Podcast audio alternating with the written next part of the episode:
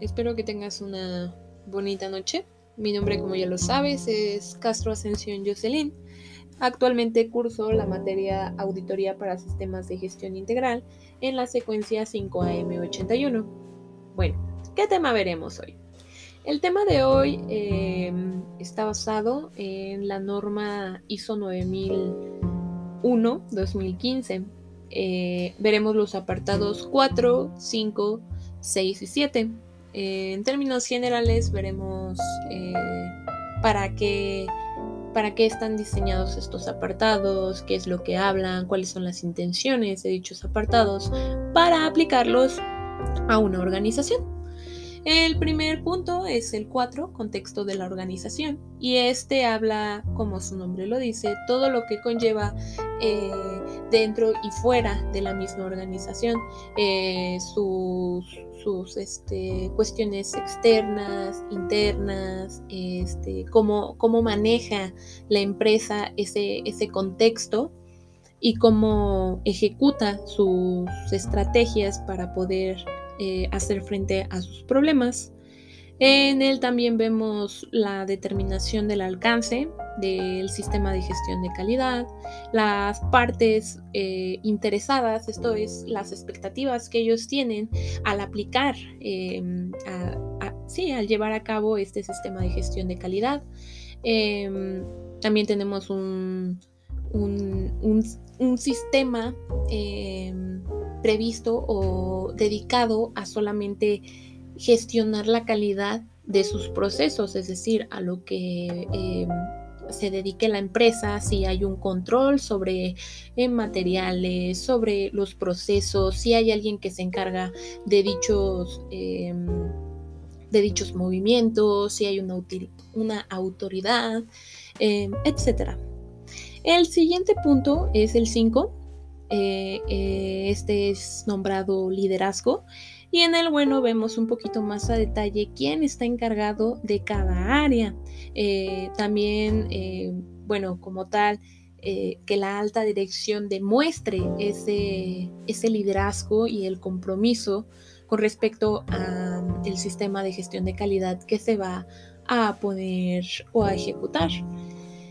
En él también podemos encontrar el enfoque al cliente, que en esta cuestión eh, nos aseguramos de que se cumplan los requisitos del cliente, tanto como legales, tanto como, em, pues vaya, lo que queremos o esperamos de un producto. Em, también en este apartado vemos la política, en esta en estas políticas que se implementan en la organización debemos de, tener presente si, esas políticas se, se, ejecutan de la manera correcta, si todos están de acuerdo, si este, se comunicaron esas políticas, si ejecutan esas políticas. Eh, visto esto, también el siguiente apartado ah, se distingue de roles, responsabilidades y autoridades en la organización. Es lo que les mencionaba desde un principio. Em, tanto como la alta dirección, em, en sí, la organización, debe asegurar que estas responsabilidades y autoridades en cada una de las áreas de la empresa eh, pertinentes se asignen y se comunican es decir, se entienda esta jerarquía entre todos los puestos que, este, que están en la organización. El siguiente punto es planificación. En planificación em, veremos cómo la empresa aborda eh, algunas cuestiones de riesgo o este, toma algunas oportunidades para beneficio pues propio.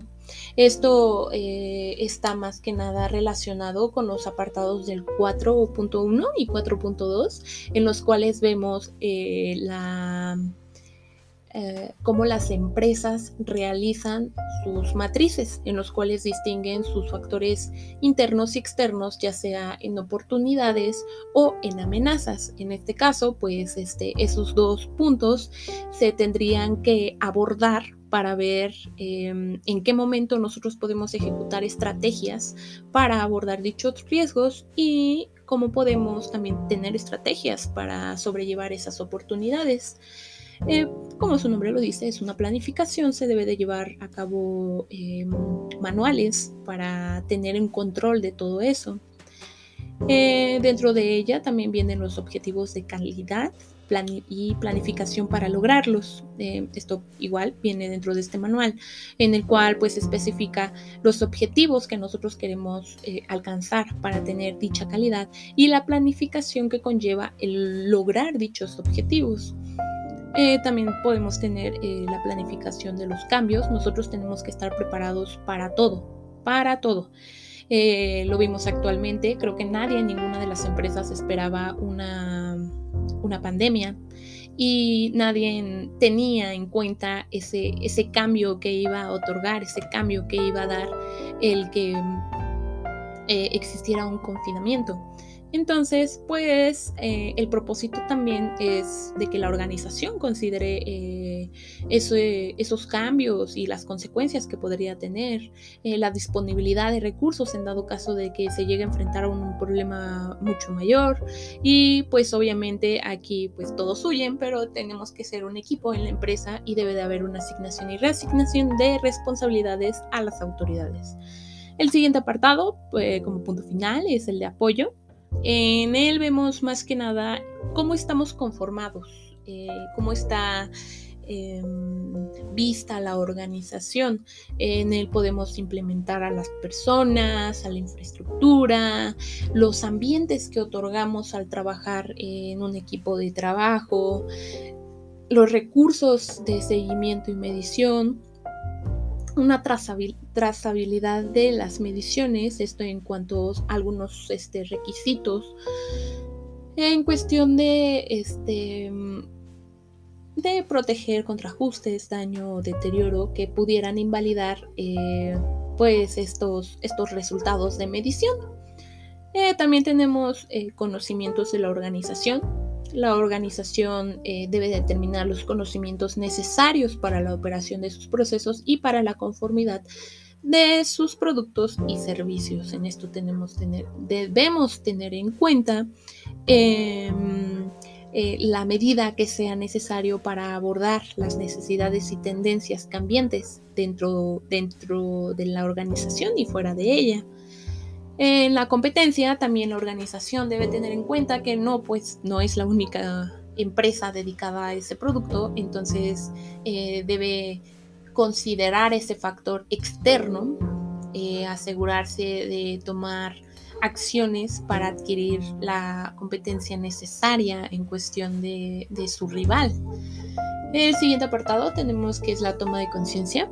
Eh, aquí es más que nada para para el personal, el cual em, se ejecute la política de calidad, los objetivos pertinentes. Em, vaya, esto es un trabajo en equipo, entonces mientras la empresa controle este trabajo de equipo, pues no habrá ningún problema. Dentro de ella también tenemos la comunicación, es muy importante comunicar eh, cambios que se hagan, em, cuando, cuando se van a hacer, cómo, lo debemos hacer, cómo debemos comunicar esos cambios.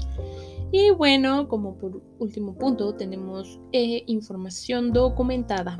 ¿Qué es lo que tenemos que hacer aquí? Bueno, aquí los puntos explican claramente que toda aquella información que se requiera para esta norma o aquella que necesiten para verificar el cumplimiento o no cumplimiento de, de dichas generalidades, o puntos específicos de la norma para ser em, acreditado, eh, debe de estar documentado, debe de estar protegido, debe de haber em, em, una actualización de esos documentos y cada actualización debe de estar eh, resguardada.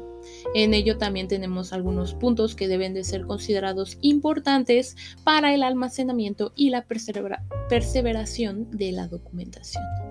Y bueno, hasta aquí el capítulo de hoy. Espero que te haya interesado. Em, espero verte pronto y decirte más cuestiones eh, en este tema.